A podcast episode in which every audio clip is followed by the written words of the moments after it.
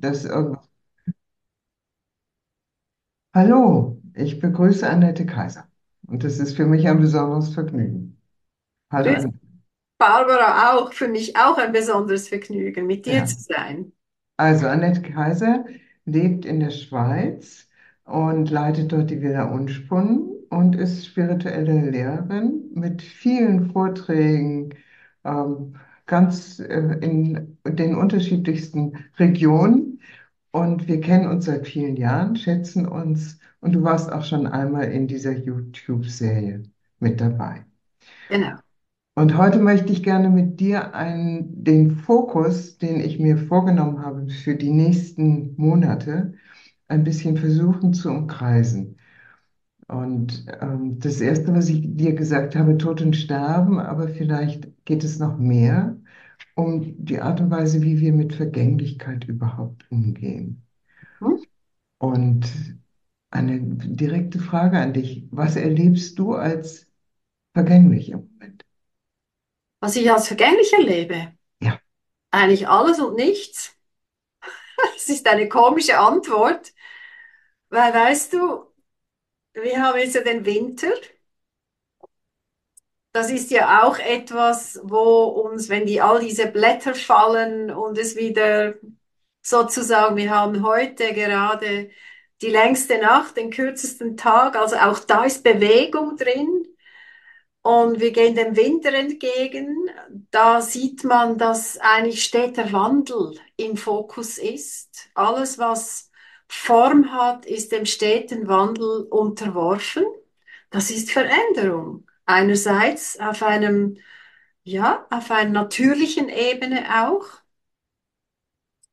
Dann Veränderung, weißt du, wenn ich meine Kinder anschaue, wenn ich meine Enkel anschaue und die plötzlich, äh, die Enkel so viel schneller sind im Denken und im hundert Dinge gleichzeitig sozusagen zu speichern, da merke ich, aha, da wird auch bei mir sichtbar, dass ich ein älter werden, da ist auch eine Veränderung da vorhanden ist.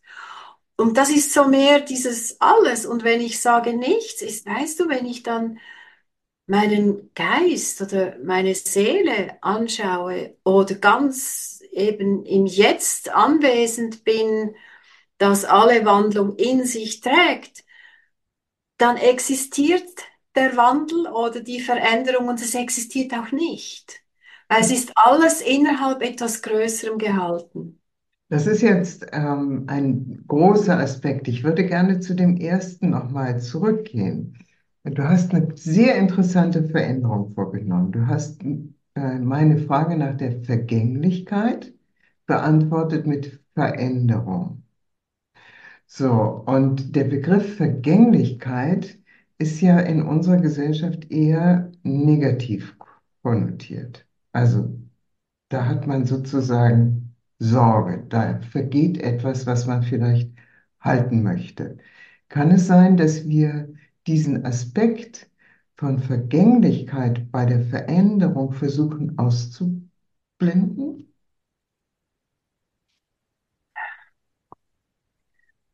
Weißt du, ich, ich verstehe Vergänglichkeit, ich verstehe das Thema, das ist für mich eigentlich bei der Veränderung drin enthalten. Und Mhm. ich glaube, in der Veränderung macht uns eher dieser Vergänglichkeitsteil Mühe, richtig, Genau, genau. oder? Mhm. Vergänglichkeit, ja, auf einer bestimmten Ebene für mich existiert die, ist die da. Mhm. Meine Mutter lebt nicht mehr, Mhm. verstehst du? Vielleicht meine Hauskatze, die ist auch Mhm. nicht mehr, lebt auch nicht mehr.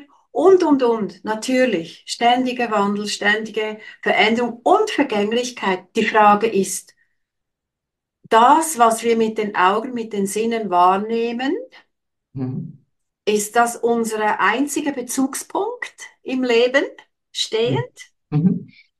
Oder gibt es einen Bezugspunkt, wo wir im Gewahrsein dieser Vergänglichkeit wahrnehmen und wer weiß, ob meine Großmutter nicht schon wieder reinkarniert ist.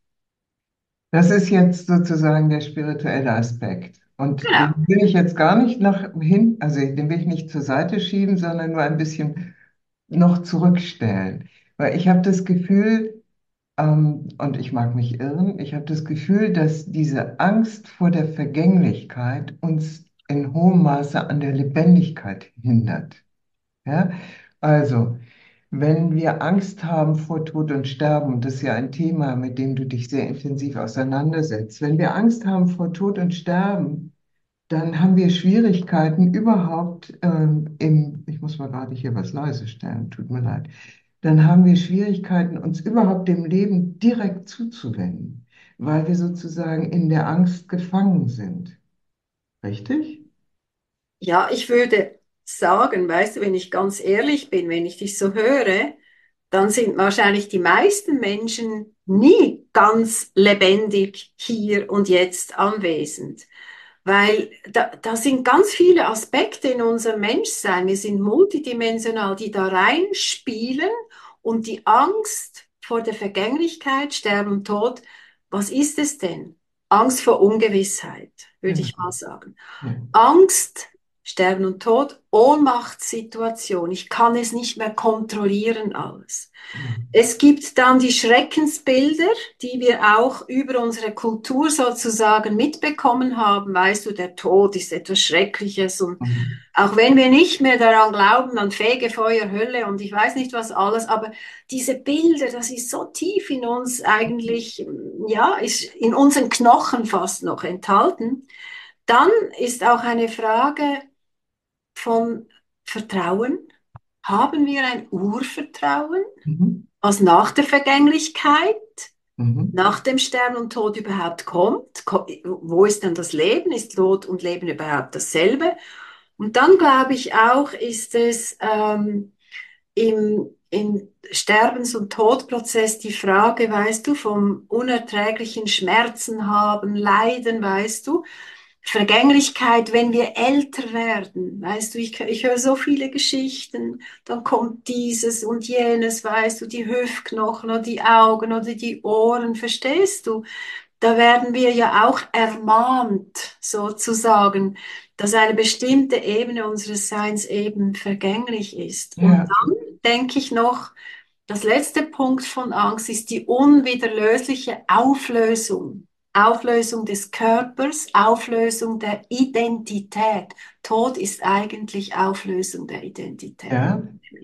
Ja, das ist sozusagen die schlimmste, also wenn man so will, die schlimmste von uns vielleicht befürchtete Vergänglichkeit. Ja, Die Vergänglichkeit reicht ja, oder das Ausblenden von Vergänglichkeit reicht ja viel weiter. Also ich, äh, ich nehme jetzt mal so ein Beispiel, Anti-Aging. Ja? Mhm. Eine Bewegung, es geht nicht um Balanced Aging, sondern es geht um Anti-Aging. Also wir wollen nicht altern. Oder ähm, die Natur versuchen wir uns anzueignen über ähm, Bilder von der Natur anwenden oder Plastikblumen. Mhm. Oder ähm, ich erinnere mich an eine, an eine Veranstaltung in der Zeche Zollverein in Essen, habe ich schon ein paar Mal erzählt, ähm, wo man von ganz oben vom Turm runter gucken konnte auf viele unterschiedliche Monitore. Und auf den Monitoren waren Bilder von Knospen, Blüten, Mhm. Knospen. Blüten, Mhm. Knospen, Blüten. Mhm. Mit anderen Worten, verwelken. Und nicht mehr sozusagen unterm Schnee, die Zwiebel unter dem Schnee, das kam nicht vor. Diese, diese, diese Angst vor Vergänglichkeit, diese Angst davor, etwas zu verlieren, was man jetzt hat, von der habe ich das Gefühl, dass sie die ganze Gesellschaft lähmt. Als wenn wir erstarrt sind, in, also physisch, geistig und sozial, in dem Versuch, etwas zu halten, was man gar nicht halten kann, weil es unvermeidbar ist.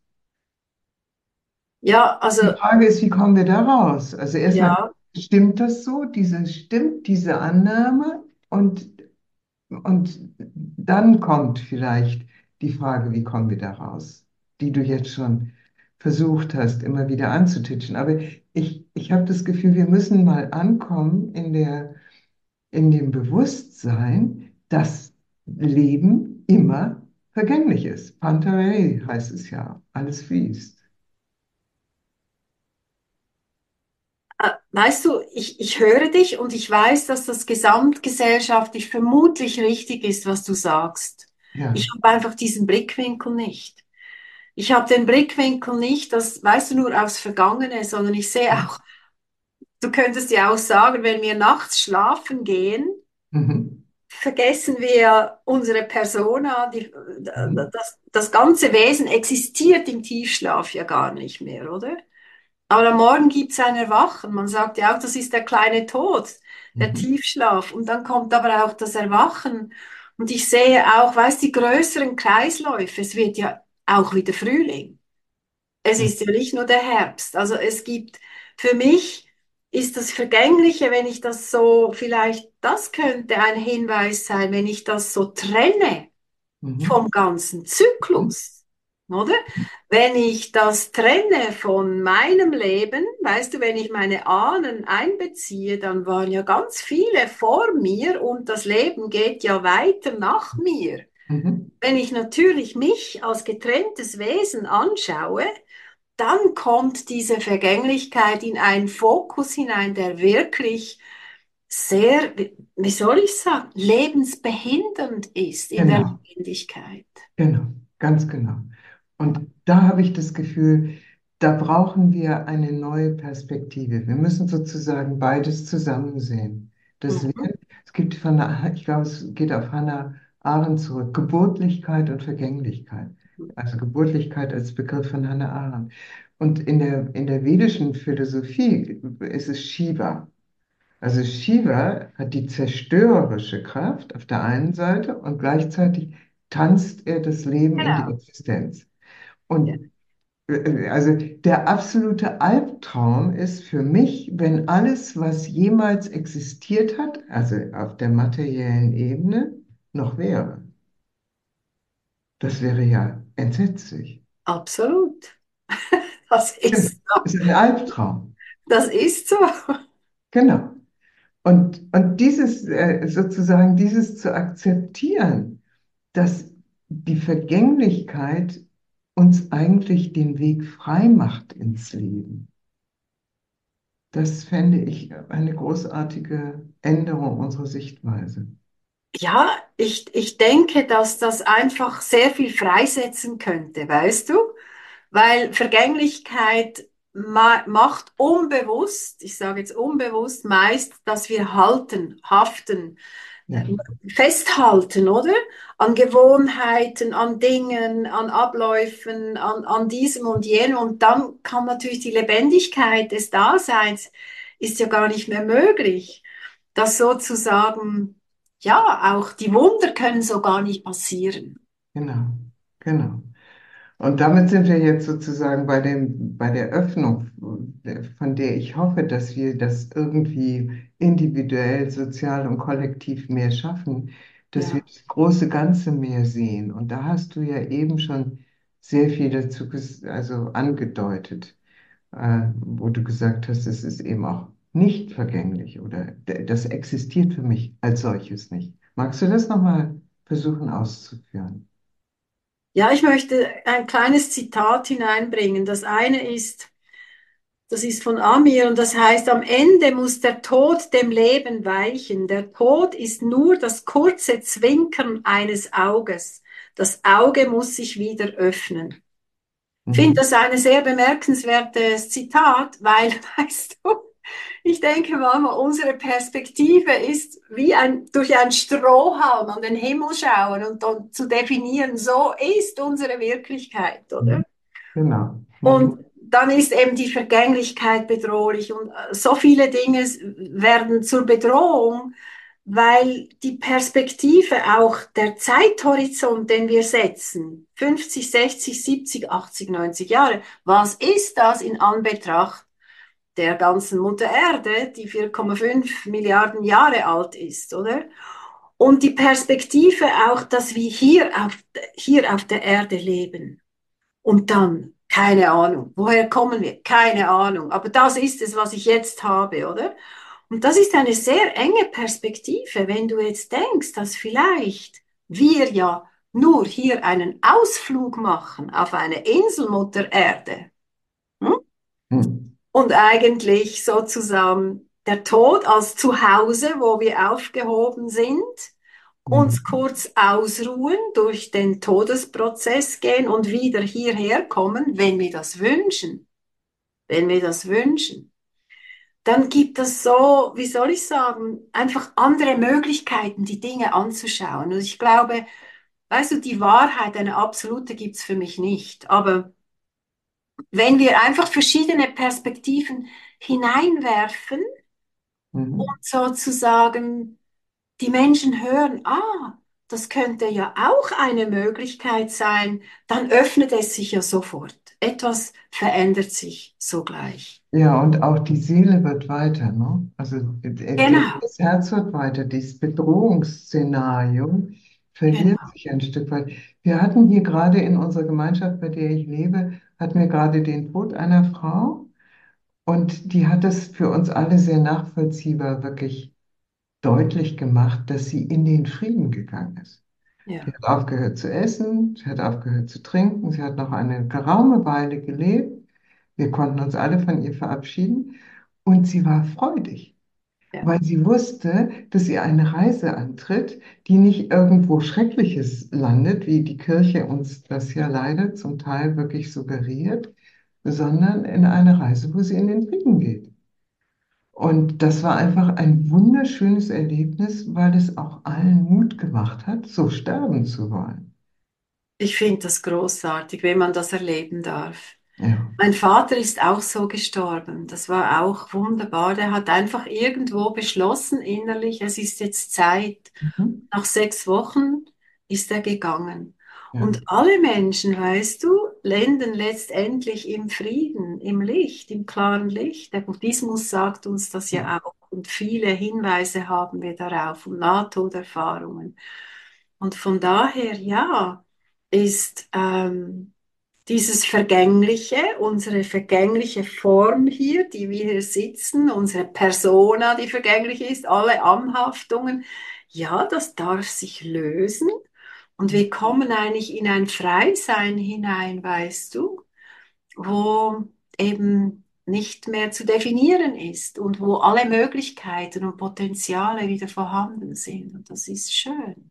Ich habe ein Buch kürzlich gelesen ähm, von Monika Renz, die sich, eine Theologin, die sich mit äh, Tod und Sterben sehr beschäftigt und viele, viele Menschen, Hunderte, was möglicherweise mehr als tausend, in den Tod begleitet hat. Und dieses Buch hat mich sehr beeindruckt, weil sie unterscheidet zwischen drei Phasen, dem davor, dem hindurch und dem danach. Und in dem Hindurch, also der schwierigsten Phase, geht es offensichtlich darum, dass wir lernen, die Kontrolle loszulassen, die wir meinen, über das Leben haben zu können. Und da stirbt etwas, also im Christentum sagt man ja, das Symbol ist eigentlich ein Zeichen für das Sterben des Ich, also das, der Identifizierung mit dem, mit dem sozialen Ich, äh, Herkunft, Position, Besitz und, und, und, was geleistet worden ist oder nicht geleistet worden, Schuld und nicht Schuld. Ähm, und dass dieses Hindurch die Chance eröffnet, dieses Ich wirklich loszulassen und bei dem, ja, dem, was wir gar nicht benennen können, einzuwilligen und uns zu beheimaten.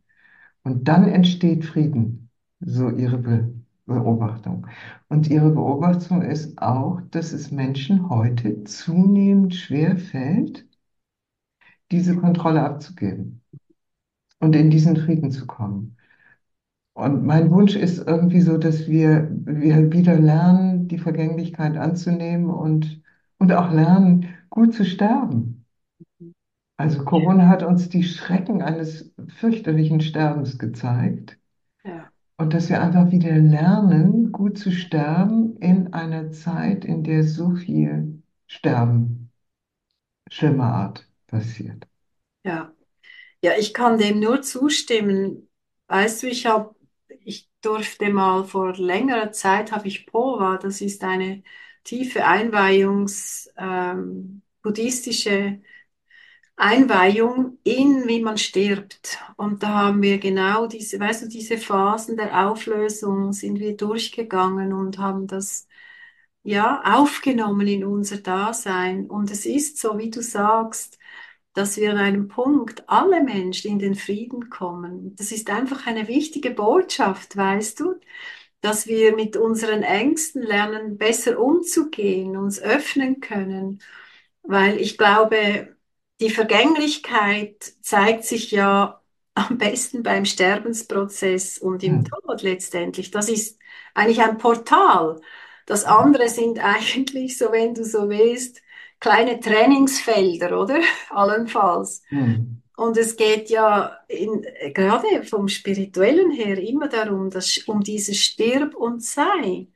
Also Hm. erstens vollzieht sich das jeden Tag und Nacht mit uns, weißt du, und am Abend haben wir ja gar keine Angst, schlafen zu gehen. Das ist ja interessant. Ja, viele leider Gottes eben schon. Ja, aber viele Ja, Menschen, ja, normalerweise hast du keine Angst in der ja, Nacht. ja, So, ja. also es kommt dann schon andere Ebenen rein, aber es gibt ja, die meisten Menschen gehen gerne zu Bett, würde ich Hm. jetzt mal immer noch sagen, gell? Und da ist ja wie ein, ein Vertrauen da und dass man am Morgen auch wieder aufwacht. Das ist ja interessant. Genau. Ja. Und der Schlaf vergeht. genau, auch Genau. das vergeht. Mhm. Wie das Tagesbewusstsein, das vergeht. Genau. Und dann ist ja die Frage, ja, was, was ist denn überhaupt, was unwandelbar ewig ist? Worauf kann ich denn bauen, wenn alles kommt und geht und im Fluss ist? Und wo ist die Orientierung? Und ich glaube Mhm. wirklich, die Orientierung ist in diesem So-Sein, jetzt im Gewahrsein, weißt du, in dieser Liebe, die wir, wenn wir anhalten und lauschen und entdecken, was wir wirklich sind dann kann sich diese Angst integrieren, auflösen, peu à peu oder vielleicht auch manchmal in einem großen Rutsch.